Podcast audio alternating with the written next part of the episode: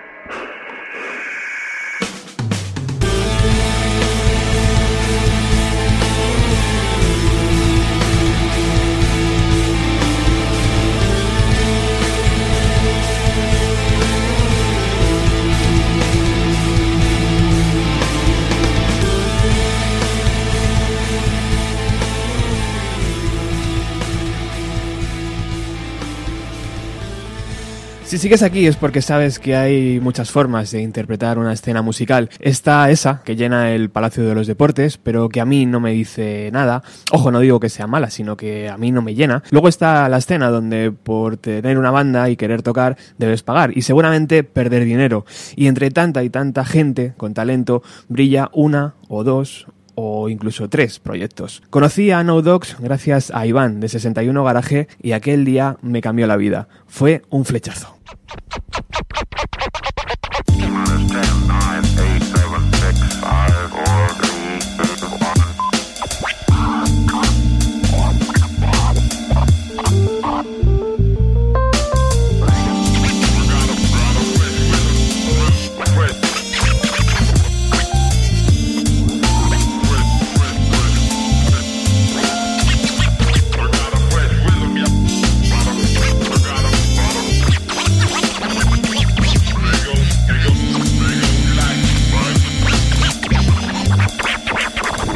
got it.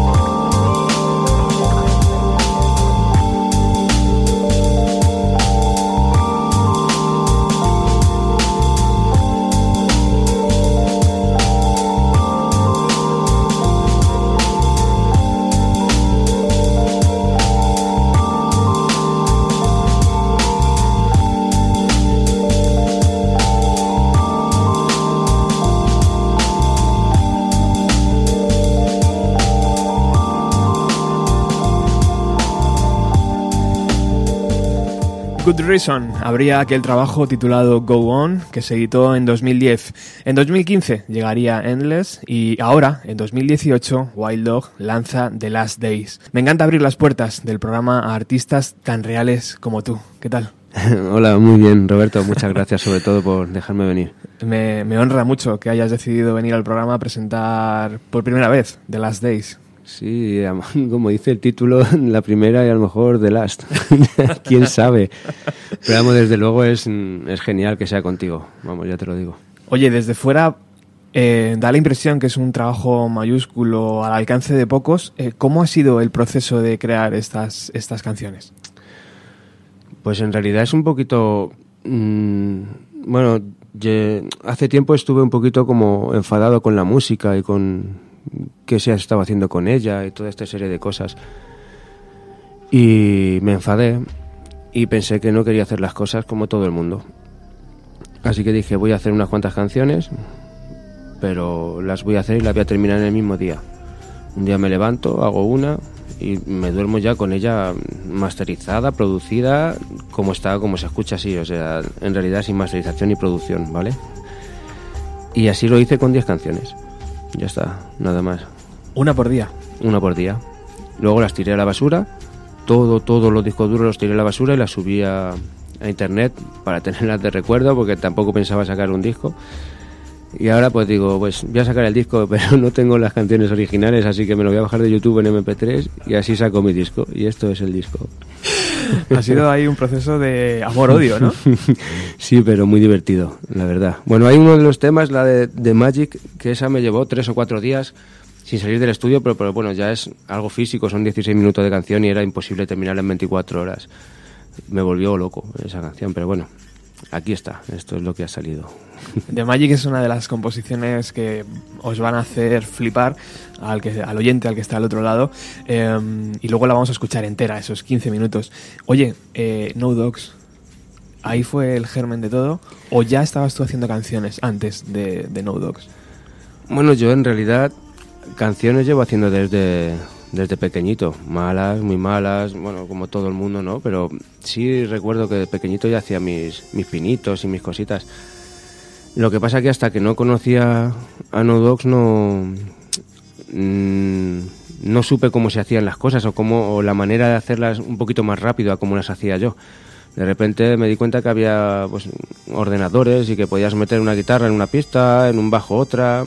Claro, yo estaba grabando con una Roland 307 que tenía y eso era rollo de con el dedo hacías el bajo, luego el bombo, luego la caja y si te equivocabas pues la cagabas porque yo tampoco sabía grabar y nunca he podido leer un libro de instrucciones, así que lo que no aprendo el primer día de la máquina que me compre no lo aprenderé nunca más, ¿vale? Y nada, llegaron un día a casa Nacho y Fer y, y me dijeron, coño, pues nosotros trabajamos con una cosa que se llama Cubase, no sé qué, que grabas tus canciones y tal. Y, bueno, se me abrió un poquito el mundo, claro, me divertí como un, como un niño pequeñito, eso no era normal, es como, wow y si me equivoco no pasa nada, ¿sabes? Que lo puedo... En fin, sí, conocer a No Dogs para mí fue genial, la verdad, me abrió un mundo diferente. Y, y en paralelo imagino que seguías eh, creando y, descreando, ¿no? Y, y, tirando a la basura un montón de composiciones. Sí, sobre todo tirando a la basura, o sea, amo tirar a la basura canciones. De hecho, en el local tengo mala fama por eso, porque si ya veo algo un poquito que me descuadre, utilizo la palabra deprecar, que es la que usamos allí y esa canción se elimina o, o, hago lo típico de cuando la tocamos, la tocamos me hago el amargado o como que no me gusta mucho, como cuando te quieres ir a casa y pones cara así para que tus colegas, pues es lo mismo y al final desaparece. Pero creo que es un rollo más porque mmm, necesito soltar lastre, de alguna manera, siempre, mi vida ha sido así.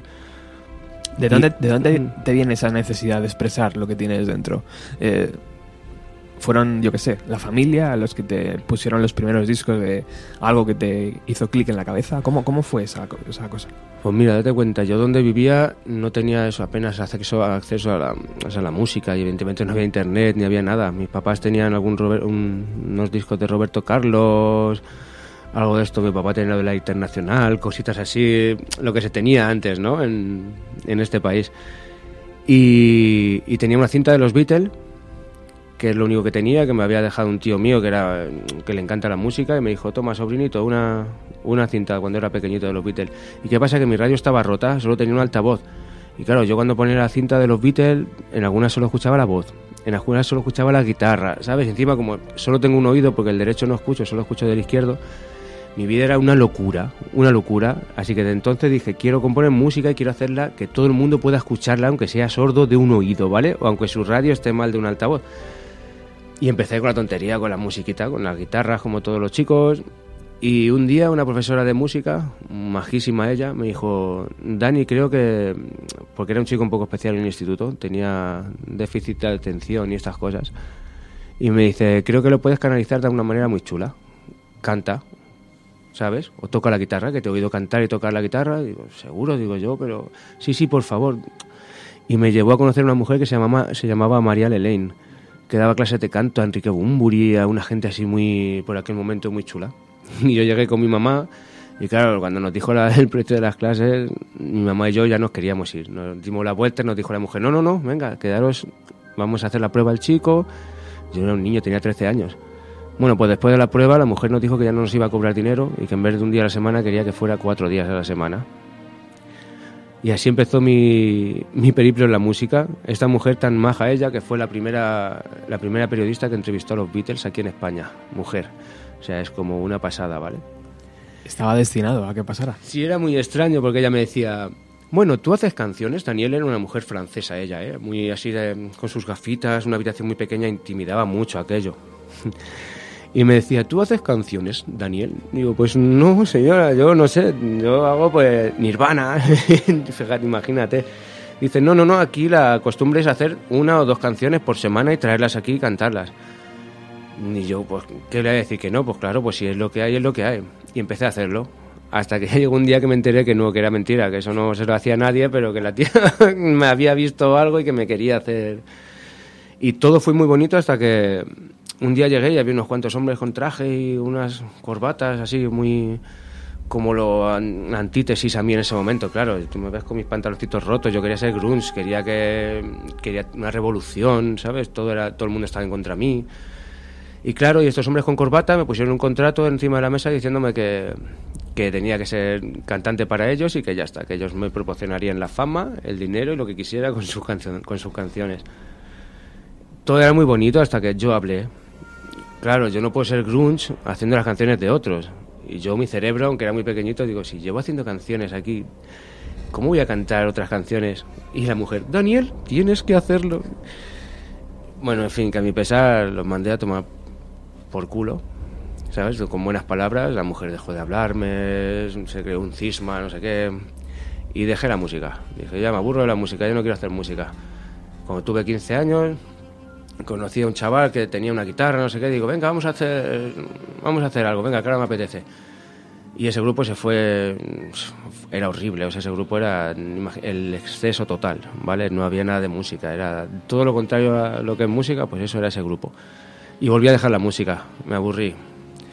Luego con veintitantos años empecé a hacer música para para multinacionales, rollo pues L'Oreal y cosas así muy, muy chics y muy guay. Y hacía la música y luego me iba a interpretarla en directo, en desfiles y cosas así.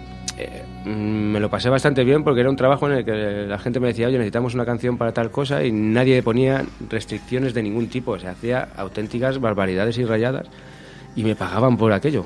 Es como, no me lo puedo creer, ¿vale? Y también acabé aburrido de eso, porque era todo el mundo demasiado guapo y demasiado perfecto y demasiado. Y yo no encajaba nada ahí. ¿Sabes? A mí cuando me preguntaban, no, bueno, y tú eres el productor de todo esto, te diga, digo, no, no, tío, sí que yo trabajo en ETTs. Esto es, yo no, me, yo no estoy aquí. Una cosa es que haga música, otra cosa es que yo sea el músico o el productor, o no, no, yo hago música, ya está, no me pongan más etiquetas, ¿sabes? No... Y eso, y dejé la música otra vez. Hasta que Nacho y Fer escucharon una canción de esas que había hecho para estas empresas por casualidad y dijeron, coño, pues vamos a conocer a este chico. Y vinieron a casita y ya está, y le recibí en corbata. Y a partir de ahí surgió No Dogs. corbata, sí, tío, me acuerdo. Y no me arrepiento, me pondría otra vez corbata, ¿sabes? era como wow. Y le veías a ellos con unas pintas de, joder, si parecen músicos, no sé qué, claro, yo donde vivo soy antisocial. Yo no conozco a nadie, o sea, nunca he salido de mi casa, ¿sabes? No y era como, wow, tío, tener un grupo de los de... y bueno, eso. Así fue. Me ha hecho mucha gracia la descripción esa de en los 90 yo quería ser grunge. Mm. Eh, porque años, años más tarde, no sé, has conseguido serlo, tío. Sí, creo que de hecho llegaba al puto extremo del grunge, o sea, es una barbaridad. No llego a emo porque si no estaría ya, no habría suicidado. Es, me, he, me he querido quedar ahí, ¿sabes? Pero en el grunge sí, o sea, y sigo pensando que es algo acojonante y, creo que es algo irrepetible. Y ya está, y me alegro mucho de haberlo vivido.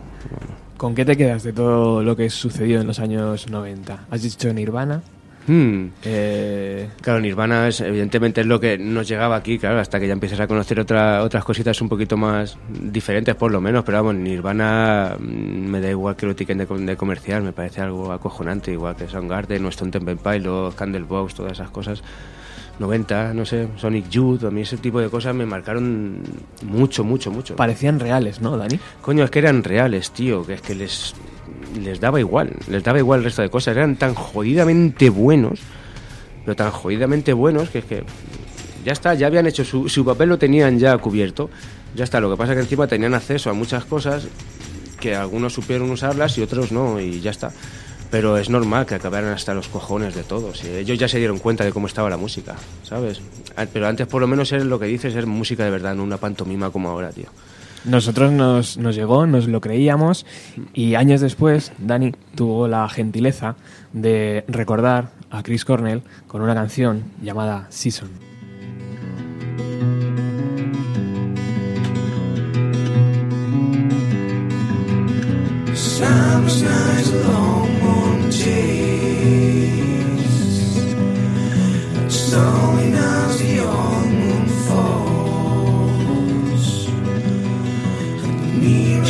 Another face.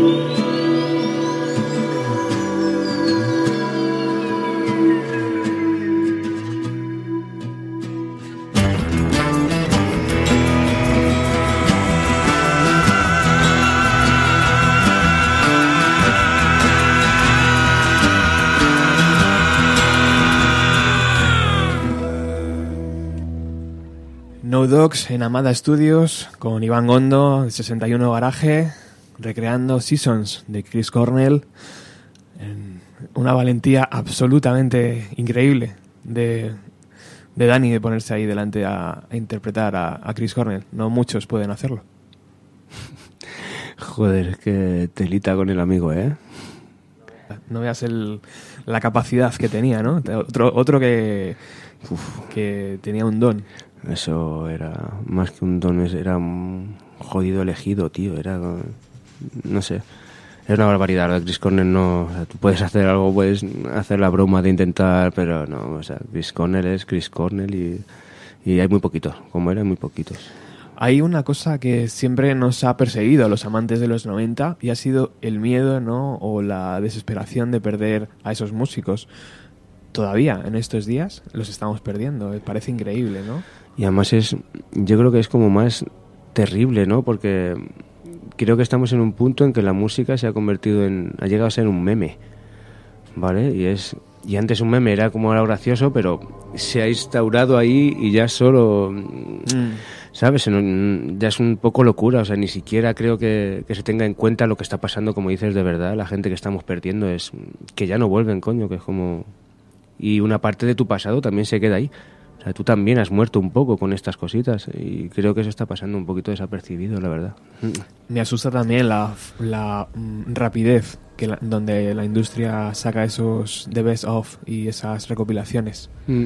Apenas está enterrado y el músico y aparece un Mm. grandes éxitos. Claro, pero eso está todo orquestado y básicamente está orquestado porque la gente estampa una firma en algo que, que luego va a suponer eso. O sea, si yo me muero mañana no van a sacar un The Best Of, seguramente. Así que todos nuestros ídolos... Yo sí lo, por- sa- yo sí lo sacaré. Pero tú, vale, me parece bien. Tú tienes el- la jodida licencia de hacerlo, ¿vale? Pero porque quieres hacerlo, no porque tengamos un contrato firmado, ¿vale? Así que todos nuestros ídolos, queramos o no, tienen un puntito para mi gusto también de algunas cosas que han hecho mal, como ese tipo de cosas, porque dejan de ser libres. Y dejan de ser libres incluso estando muertos, así que mm, algún fallo, algo nos hemos perdido por ahí por el medio. Es verdad. Mm. Oye, estas navidades, cambiando de tema, eh, a finales de año eh, lanza- eh, lancé desde el Facebook de Bienvenida a los 90 una creación audiovisual de Disaster Films. Era un cortometraje, en verdad, navideño, un poco futurística, un poco, no sé, creado y dirigido por, eh, no sé si lo digo bien, Green Sí, eso es, y, y Wild Dog, tú mismo. eso es. Y fue algo que, que me gustó mucho y que a micro cerrado me has dicho que, que costó un montón hacerlo, ¿no? Sí costó porque en realidad, a ver, en el disco como hay un hay un villancico, vamos, un villancico un poco especial de lo cómo veo yo las Navidades y los villancicos que, que amo la Navidad, no lo siguiente, o sea, me encanta la Navidad, pero tengo mi particular visión de verla. y tenía ahí un villancico que no dura ni no llega ni a un minuto y, y los dos estábamos como locos de hacer algo con muñequitos y con con stop motion y tal, claro, nuestro stop motion nos hemos pasado la regla del stop motion por, por el forro del pantalón. O sea, lo que te hablo de los manuales. Si tiene que ir a 25, nosotros lo vamos a hacer a 13 o a 14. ¿Vale? Ya está, eso es. Y con esas empezamos. Claro, nunca habíamos hecho ni un muñequito con su pelo, sus ojos, no sé qué, que se mueva una casa, tuvimos que construir desde cero. Y era todo como, bueno, ¿lo hacemos o no? Sí, pero no, no, sí, sí. Ya está, nos pusimos y en el momento que te pones a hacer algo ya, pues, ¿para qué lo vas a dejar? Sí, no, no, fue una, fue una, auténtica, una auténtica locura todo. Y claro, el minuto, en un minuto no podíamos hacer de vídeo, ya que hacíamos algo pues que durara un poquito más.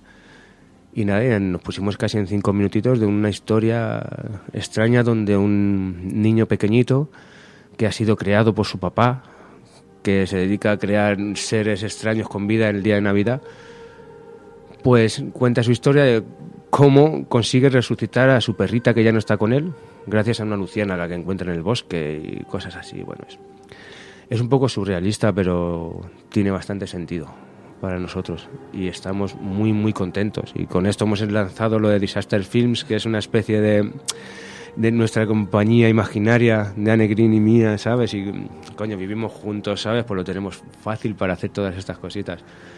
De hecho, de hecho tenemos la, el, el orgullo también de tener aquí a, a Anne Green. Sí, pues mira, la tengo, además de hecho la tengo muy cerquita. ¿Quieres decir hola? ¿Eh? Hola. Debería, debería. ¿Cómo ha sido crear esos muñequitos de, de cero? Pues mira, te lo va a contar ella un poquito, cómo ha sido lo que eran muñequitos. Bueno, antes de nada, buenos días o buenas tardes, a la hora que corresponda a esto. Em, pues fue una locura. Yo esto lo defino como nuestra manera de, de explosión y de expresión caótica de nuestro arte, ¿no? Entonces, no dejamos de ser dos personas súper caóticas, somos muy desastrosas, pero tenemos una curiosidad en la cabeza que teníamos que explotar de alguna manera, ¿no? Entonces, bueno, pues esto fue un proyecto que nos, que nos quisimos poner, empezar desde cero. Fue como una prueba también de hasta dónde podíamos llegar y qué podíamos hacer. Me encanta cómo se acelera el pulso, ¿verdad, Dani? Cuando, cuando hablas en la radio. Eso es. ¿Cómo se la nota, verdad? Es como- Me encanta. Yo que no falta el aire. ¿eh? Falta el Me aire. encanta. Aquí me han hecho una encerrona, me han puesto, yo estaba detrás de las cámaras. Bueno, cuéntanos, cuéntanos. ¿Qué queréis que os cuente? Pregúntame. Pues eso, ¿cómo, cómo, cómo has dado vida a esos muñequitos tan adorables y tan... Mira, a ver, yo te explico. Yo siempre he tenido mucha curiosidad por hacer cosas manuales, por hacer mm, cosas de diseño y demás, ¿vale? Qué duro. Vaya encerrona me habéis Qué metido. duro es esto. Qué duro es esto, sí, de verdad. Entonces, bueno, pues empezamos con las curiosidades que tiene Dani y las curiosidades que tengo yo. ¿Qué podemos hacer los dos juntos, no? Entonces, pues empezamos una tarde en casa a personalizar muñequitos con su música y fue saliendo la historia, fue surgiendo. Era algo todo muy improvisado, todo muy al día a día. No me acerques más el micrófono, por favor. Es que es radio, no se puede hacer de otra forma. Y, y eso es todo, ese es el resumen que te puedo hacer yo. ¿Y es- de cómo surgió, estoy muy contenta. Ese- Es un proyecto súper bonito. ¿Qué os han dicho en casa? ¿O los amigos cercanos? O... Pues fíjate, en casas donde menos lo han entendido. Sí. A ver, ha habido de todo. O sea, yo- mi tía a mí que decía que, uy, eso es un topo, una, una cosa que salía. Pero Uy, qué mono el topo, ¿cómo ratoncito, no es un Eso, ratoncito. Eso, un ratón, pero ¿cómo que un ratón? A ver, es graciosísimo, en realidad es lo más gracioso de ponérselo a la familia para la las cosas raras que te van a decir. Pero Sí. bueno, en general, Han surgido críticas súper bonitas. hasta, hasta que nos canceló la cuenta de YouTube, todo fue muy bien, que fue el tercer día o por ahí, todo fue Cabrones. mágico. Cabrón. Decirlo, decirlo. sí. Sí, no, no, no, es, di qué pasó en YouTube. ¿Se enfadaron con nosotros? Sí, bueno, en YouTube creyeron que estábamos haciendo spam, ¿no? Simplemente estábamos muy emocionados por nuestro proyecto y quisimos compartir el enlace con la mayor gente posible. Lógico. Y nos lo cerraron. Vaya. Pero bueno, lo volvimos a abrir, hemos vuelto a remontar. Ahí tenemos el vídeo, si lo queréis ver se llama Disaster Film. Mm. Merry Christmas. Merry Christmas, sí. Merry Christmas, con voz a cargo de Wild Dog. Y es un proyecto pues muy chulo que hemos hecho con mucho cariño. No va a ser algo tampoco profesional, es todo desde casa. Me encanta la sensación de, de cosa pequeña, de casa pequeña, del detalle, de los pósters, de... Sí. Está Joder, todo. Tenías que haberla visto como para decorar las paredes de la casita. Menos mal que lo ha hecho ella. Yo reconozco que habría puesto un papel de plata ahí en plan. Fue una maqueta desde cero. Y los recursos han sido la impresora de casa y cola blanca del chino. madera de contrachapado. y ya está. Y bueno, y así vamos desarrollando el proyecto. Va a Una vez lo tuvimos delante, empezamos a construirlo, fuimos cogiéndole ya un camino, una dirección. No teníamos ni historia escrita, es decir, fue sobre la marcha. Y al final, pues yo considero que el mensaje o la metáfora que quiere transmitir el vídeo, pues es un mensaje bonito dentro de lo oscuro que puede parecer el vídeo, dentro de lo dark. ¿Va a, estar. ¿Va a ser el primero de algo? ¿De otros que van a venir? O... Esperemos que el primero de ¿Sí? muchos. Es la ilusión. Qué guay. Empezamos el proyecto a ver hasta dónde estaban, hasta dónde llegaban nuestros límites. Para nosotros todo el año es Navidad. ¿Qué os parece si escuchamos Merry Christmas? Esa, ese, ese villancico de Eh, 55. por favor, así me callo ya. Merry Christmas. Hope you have a funny day. Merry Christmas. Lost you, my dear. Merry Christmas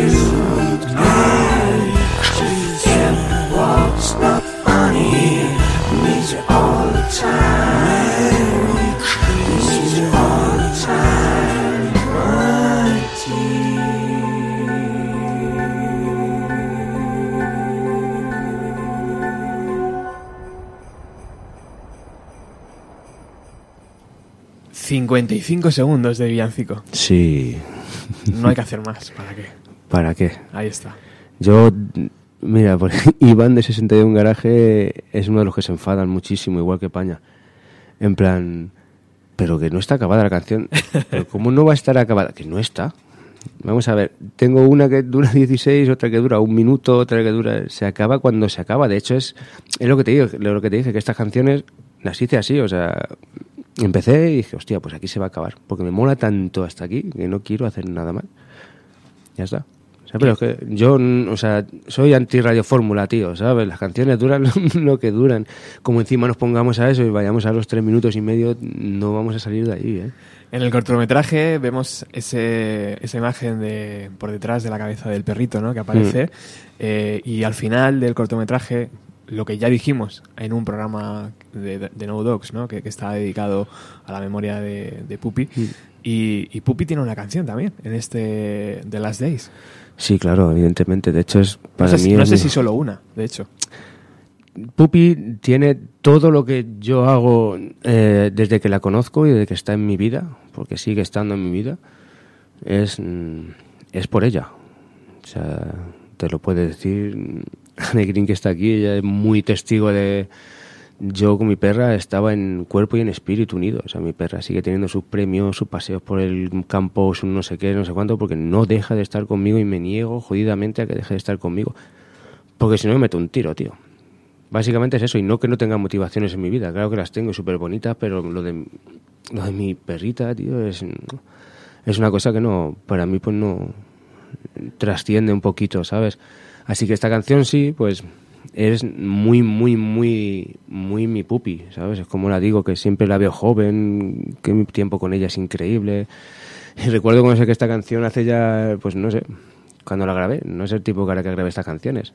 A la gente que se la, se la ponía, para que la escucharan y tal, pues era como, estando viva mi perrita todavía, evidentemente. Ay, qué pena, por Dios, no sé qué. Pues es verdad que es una canción como muy tristona, muy... Pero mm, yo pensando en mi perra, solo cosas bonitas. Yo la veo bonita, no la veo triste, ¿sabes? Y la digo, todas las cosas bonitas que la voy a decir se lo digo en esta canción, pequeñita, cortita, y es, somos ella y yo, y ya está. Esto es esta canción.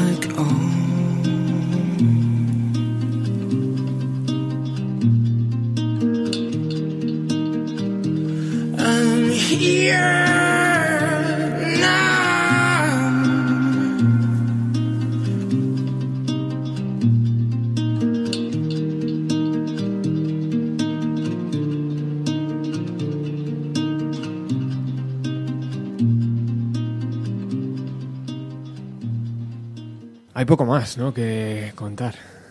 No sé, complicado, tío. Para mí es una. Ya te digo, es.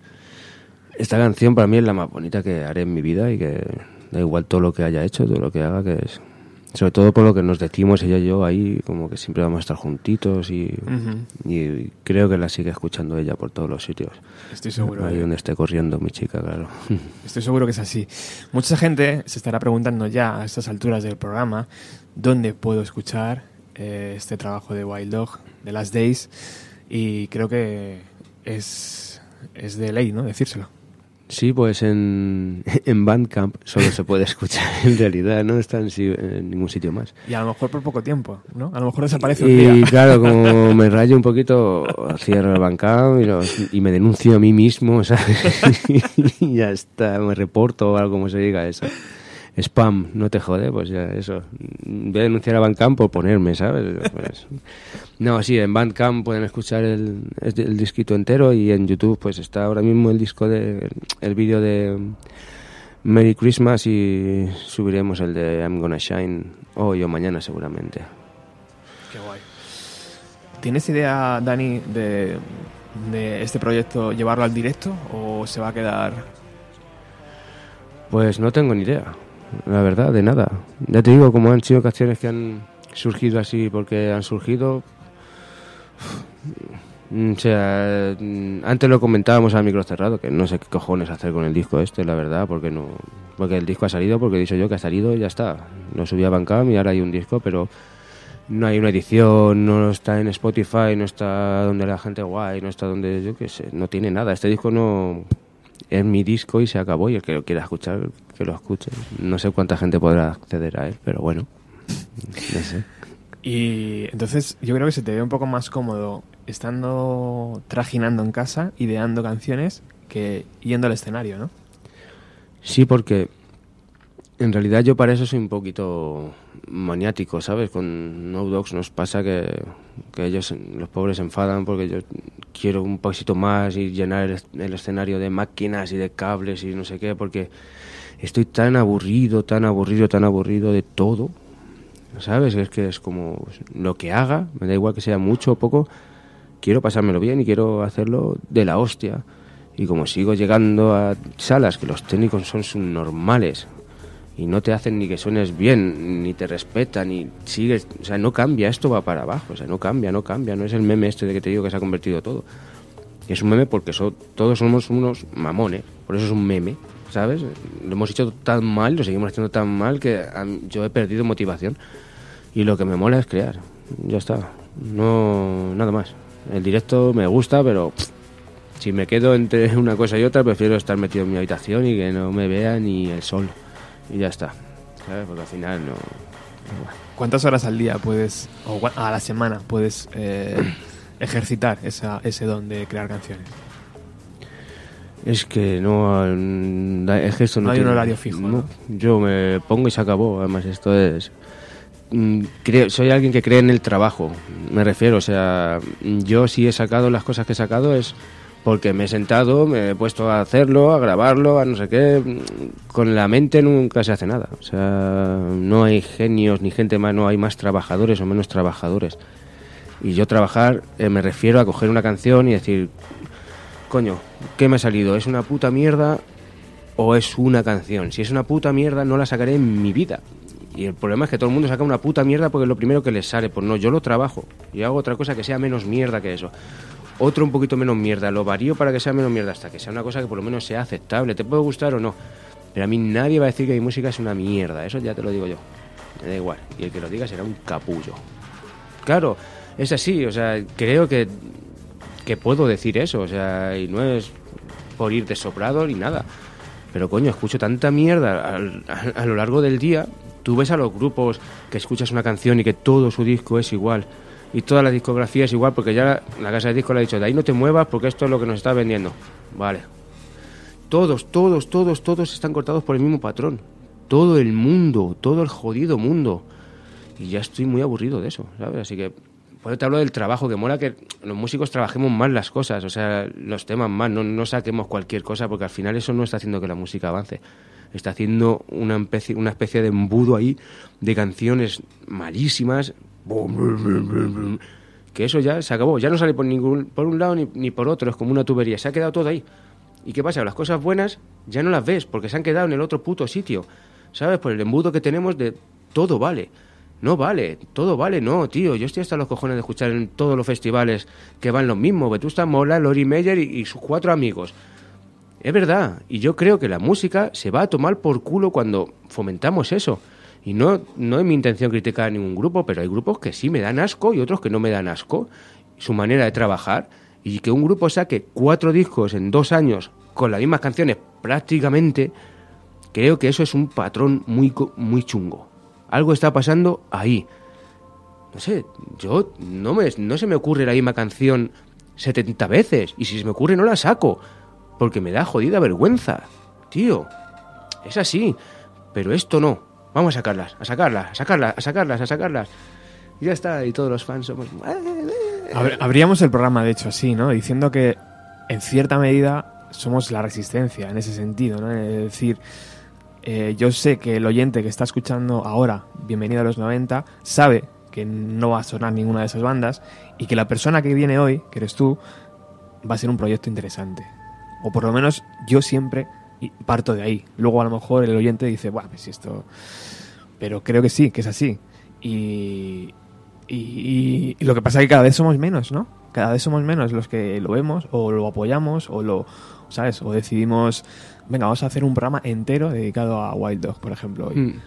¿Por qué no? ¿Sabes? Si, si el disco está increíble. Pues mira, Hay, hay un tema que me parece una, una soberbia por tu lado, por, por tu parte, y es ese de Magic, son 15 minutos.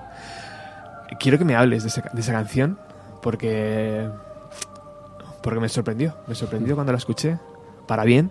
Me, me pareció una obra maestra, una obra de arte. Es como colgar en, el- en la pared un cuadro. Y eso, escucharlo durante 15 minutos, creo que te puede solucionar muchas cosas, ¿sabes? Cuando sales del trabajo jodido, no sé qué, no sé cuánto. Te lo pones, tío, y es como, ah, vale, ¿sabes? Hay esperanza. Joder. Habla- háblame de, Magic, por Ah, favor. muchísimas gracias, Por favor. Roberto. Vaya, pues sí que es un es un tema bastante bastante especial, ¿vale? Y surgió un poquito así como igual de la nada, después de estar haciendo estos temitas y tal, pues con las ganas de relajarme un poco y decir, bueno, igual, voy a calmarme. Y encima estaba súper contento porque mm, me había pillado eh, un, un teclado que nunca había tenido un piano así como grande y tal, que pudiera tocarlo así como, como la gente normal, ¿vale? Con dos manos, que solo tenía un rollo PT10 de estos pequeñitos. Y tenía mucha, mucha ilusión en hacer una canción que sonara un piano, aunque no supiera tocar el piano. De hecho, bueno, el piano que toca, que suena ahí, pues es así toco el piano, da igual, no es, es lo que hay. Y quería violines, quería oboes, quería... Siempre de pequeñito he soñado con tener una orquesta para hacer música muy extraña que estuviera así como... que poder dirigirla y esas tonterías, ¿vale? Que, que se piensan. Pero coño, en ese tiempo pensé, digo, pues sí, hay opciones, ¿vale? Para, para hacer que el violín que tengo en la cabeza, eh, el saxofón que tengo en la cabeza, todo lo que tengo en la cabeza, hay una manera de interpretarlo y hacer que suene. Digo, coño, pues ya está, voy a hacerlo. Y me apetecía sobre todo la sensación de esa de ponerme en la cabeza de muchos músicos diferentes. ¿Vale? Porque cuando llegas al local cada uno tiene que aportar su granito de arena cuando estás con un grupo y es muy chulo, pero en este caso es como tener un grupo montado enorme alrededor de la mesa y tu alma se va pasando de uno a otro y vas cogiendo de cada uno lo que, ¿sabes? Es, es una historia muy chula, las gilipolleces estas que me monto siempre en la cabeza. Hmm. Y decidí hacerlo y ya está. Y todo empezó con un piano haciendo pa, pa, pa, pa, pa, pa, pa, pa, pa, Eso es real, es lo primero que toqué con el piano ese que me trajeron, que me compré, es lo primero. Y a partir de ahí es verdad que salió toda la canción. Y no sé, empezó a todo a convertirse en algo muy extraño, porque los cuatro días que estuve en el estudio fueron literales en el estudio, no salí nada más que para ir al servicio, porque lo tengo fuera del servicio, pero es fueron increíbles, pero horribles también, o sea, había momentos de desesperación, porque de hecho mmm, todo mm, se encaminó a, que la canción fuera los distintos momentos o cosas que tengo en mi mente, en mi cabeza, o de mi manera de pensar, de sentir. Y al final se fue juntando todo, que dije, pues ya está, voy a dar rienda a- suelta a todo, a todo, a lo más bonito, pero también a lo más oscuro. Y es verdad que en los momentos más oscuros de la canción yo lo he llegado a pasar muy, muy mal, muy mal, porque me quería meter 500 voces a la vez, en plan gregoriano. Claro, te imagínate, mis vecinos o cualquier persona que pudiera escuchar, solo he escuchado un tío. Era de verdad, de, o sea, de desesperante. de- y de estar a mitad de la canción y querer tirarla a la basura porque no iba a poder. Bueno, es que también me junté con una cantidad de pistas ingente, ingente. O sea, era una. Vamos, de hecho, cuando fui a, registrarla, la registré como una canción normal y me llamaron doctores y me dijeron que no, que eso era una sinfonía y que les llamaran la partitura de toda la puta canción de cada instrumento. Y digo, madre mía de mi vida. Así que fue un proceso de verdad de los más bonitos y los más horribles que, que he sufrido grabando, ¿sabes? Pues cuando yo me metía en el estudio no sabía lo que iba a salir y joder, a los cuatro días sales con eso y dices, pues sí, estoy, estoy contento, ¿vale? No me, no me puedo quejar, pero ha sido, ha sido un poco terrible, sí. Es que el músico se reta a sí mismo, ¿no? Y es el, casi el peor reto. Porque Mm. cuando te reta otro de enfrente, como que te creces. Pero si eres tú mismo el que dentro de tu cabeza te está diciendo por ahí no, o por ahí sí, o por... Mm. Joder, ¿no? Tiene que ser un... Es horrible, es horrible. Yo reconozco que, mm, joder, mi cabeza es demasiado, va demasiado rápido en algunas cositas y en, no sé que eso no va, no es que vaya bien, o sea, va mal. Va mal en mi cabeza, en serio, o sea, no y como no me puedo centrar en nada, nunca fijo y pues salen las cosas que salen. Dando la casualidad que con esta canción pues fue genial. Fue genial porque ya te digo, me describe muy muy bien y no hay una puta guitarra eh, en toda la canción. Y eso es otra de las cosas que quería, no quería ningún instrumento habitual, así que bueno, no bueno, sé. yo creo que hemos hecho un, un calentamiento perfecto, ¿no? Para que la gente entre en The Magic, Joder. esta canción. Eh, 15 minutos 40 segundos. Eh, ¿Alguna presentación especial? No, aquí lo mejor es mm, la gente que, si le apetece escucharla, evidentemente, que lo, que lo escuche de la manera, y está en casita, de la manera que mm, más le gusta escuchar las cosas, así como cuando quiere prestar atención a algo, uno fumando, otros con un té, otros con, me da igual, un libro, lo que sea, puedes leer. Con esta canción es genial para leer también, te va a llevar a unos cuantos sitios. Y ya está. Y si no, también puedes quitarla si no te gusta. Puedes hacer todo, claro, evidentemente, es así, pero yo creo que, que merece la pena por lo menos sobre todo dejarte llevar y, saber que no va a terminar en tres minutos ni en cuatro. No tienes que estar con esa de, ah, bueno, que ya acaba la canción y no, no, da igual. O sea, cada los 16 minutos o 15 y pico ya puedes decir, ahora sí vuelvo. Nada más.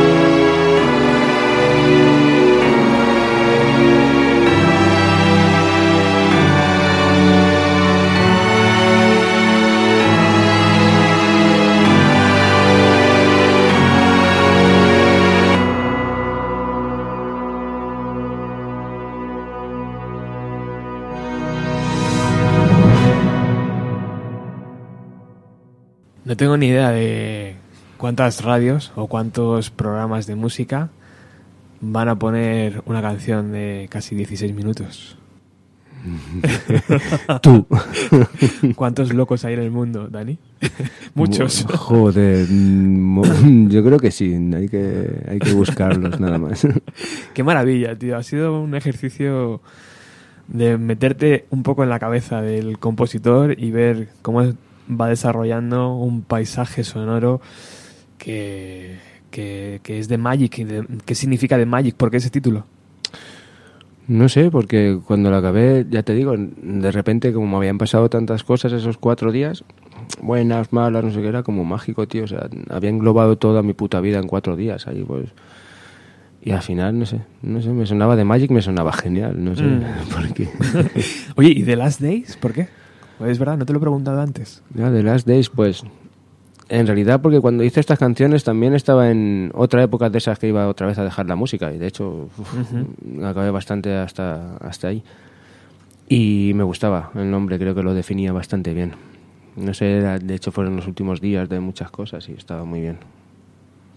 Hay una música de fondo que está sonando todo el rato, a petición tuya. Esta. Eh, gracias. ¿Por qué has elegido...? Cuéntanos, ¿qué, es lo que está sonando? Pues están sonando todo el rato los scores de, la película del Cuervo, la de Brandon Lee, ev- evidentemente la, la buena. Pero porque es algo que me ha acompañado desde que salió esa película, ha estado súper presente en mi vida. O sea, te diría que cada día de mi vida. Y si tengo que pensar en una música cuando cierro los ojos o qué música me gustaría que sonara cuando se estuviera acabando el mundo y viniera un meteorito hacia nosotros y de repente fuera a estallar todo, me pondría esta música. Ya está, y estaría en un tejadito y... Tranquilamente. está. Nada más, sí, sí, sí. Es una barbaridad. ¿Por qué tengo la sensación que escuchar música de, de Wild Dog y de No Dog, y todo lo que sale de, de- de tus manos y de vuestras manos, es no solo escuchar, sino también ver una película? ¿Por qué tengo esa sensación rara de que las canciones mm, me sugieren imágenes en la cabeza muy rápidamente, más que otras composiciones de otros artistas? Es que... ¿Es mm, algo buscado, Dani? o- Yo me considero una persona bastante, pues, en ese aspecto, muy visual en, en cuanto a que todo lo que hago me lo, me lo imagino y lo visualizo, no solo lo, lo escucho. no sé, mi vida para mí es como una, una película y me gusta llevarla así. Y creo que la vida debería ser eso, una película, porque la película es, al final es lo que nos gusta, es las, cómo nos gustaría ser a nosotros, nos vemos reflejados todos en ellas. Y de repente cuando se acaba la peli, sigue siendo una persona jodidamente normal. ¿Por qué? ¿Por qué nos ponemos esos límites, ese tipo de tabús? Coño, si ya yo ya estoy viendo reflejado cómo me gustaría vivir a mí, voy a vivir así hasta que me muera, tío, da igual. Eso, eso es lo que hace también grande, grande a la música. Bueno, estamos llegando al final de este programa. Eh, vamos a escuchar un par de temas más. A petición de Dani, eh, Life is Your Darkness, que es eh, una canción de apenas 2 minutos 15 segundos. Sí, son de esas que también le dan rabia a Iván y a Paña. muchas. Esas que no están acabadas. esas inacabadas, pero que yo creo que están muy acabadas. ¿De qué, perdón, ¿de qué habla esta canción? No sé, básicamente es, es no me ciño a las letras, ¿vale? A, a la hora de definir lo- de lo que habla una canción o algo así, porque creo que las palabras siempre se las lleva el viento y no son más que eh, herramientas que me han puesto a nuestra disposición y para que tengan, para que las interpretemos, ya está. Cómo las interpretemos cada uno es, es asunto, pues eso, de cada persona. Pero creo, como dice el título, que sí, que la vida es nuestra oscuridad. Es, ese contraste creo que lo tenemos desde que nos levantamos hasta que nos acostamos y siempre lo más bonito se puede tornar en lo más oscuro y lo más feo. Así que bueno, ¿por qué no pueden estar juntos?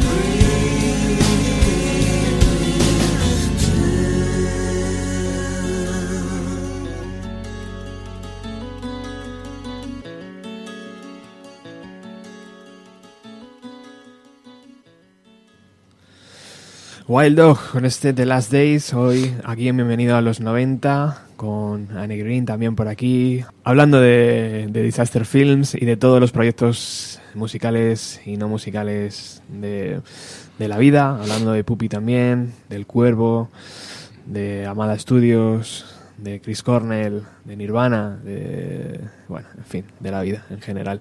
Ha sido un verdadero placer teneros aquí, tenerte aquí, Dani. Eh, para mí eres el artista total y real, sobre todo, y estoy encantado de abrir la puerta y espero que sean muchas veces más, haya proyecto o no, da igual. Y, y que ya que conoces estos estudios y que parece que te han dado buen feeling, pues que, que regreses cuando quieras, que es tu casa. Yo sabes que todas las veces que me invites estaré aquí, vamos, más que encantadísimo, de verdad, joder. Ha sido un placer. Vamos a cerrar el programa con una canción que es muy especial, ¿no? Para, para, para tu madre. Sí, para mí en este caso, a ver, de, mi mamá su película, favori- su película favorita es la de, la de Ghost, ¿vale? Y la canción de la banda sonora, pues, es como la canción de su vida. Y claro, con la historia esta que os he contado antes, de las clases de canto y tal, mi mamá es la que siempre me acompañaba, siempre, porque a mí me daba miedo coger el metro y la gente, y siempre tenía que venir conmigo a las clases. Y claro, ella un día dijo, hijo, yo hago todo esto por ti, pero por favor, ¿me puedes grabar un día la canción mía favorita de Ghost? Y yo, ay mamá, si es que, ¿cómo la grabo? Claro, ¿cómo coño la iba a grabar? Y siempre le decía, mamá, cuando yo pueda tenga medios y tenga un aparato para meterte tus orquestitas y lo puedo hacer yo solo todo, hasta las bateritas, yo te la grabo. No me lo creo, hijo, no sé qué. Bueno, pasaron los años, porque fueron unos años lo que pasaron. Y un día la llegué en un día de Reyes y le dije, mamá, digo, mira lo que tengo para ti. Y a ver, mi madre y mi padre son para mí lo más importante de la tierra.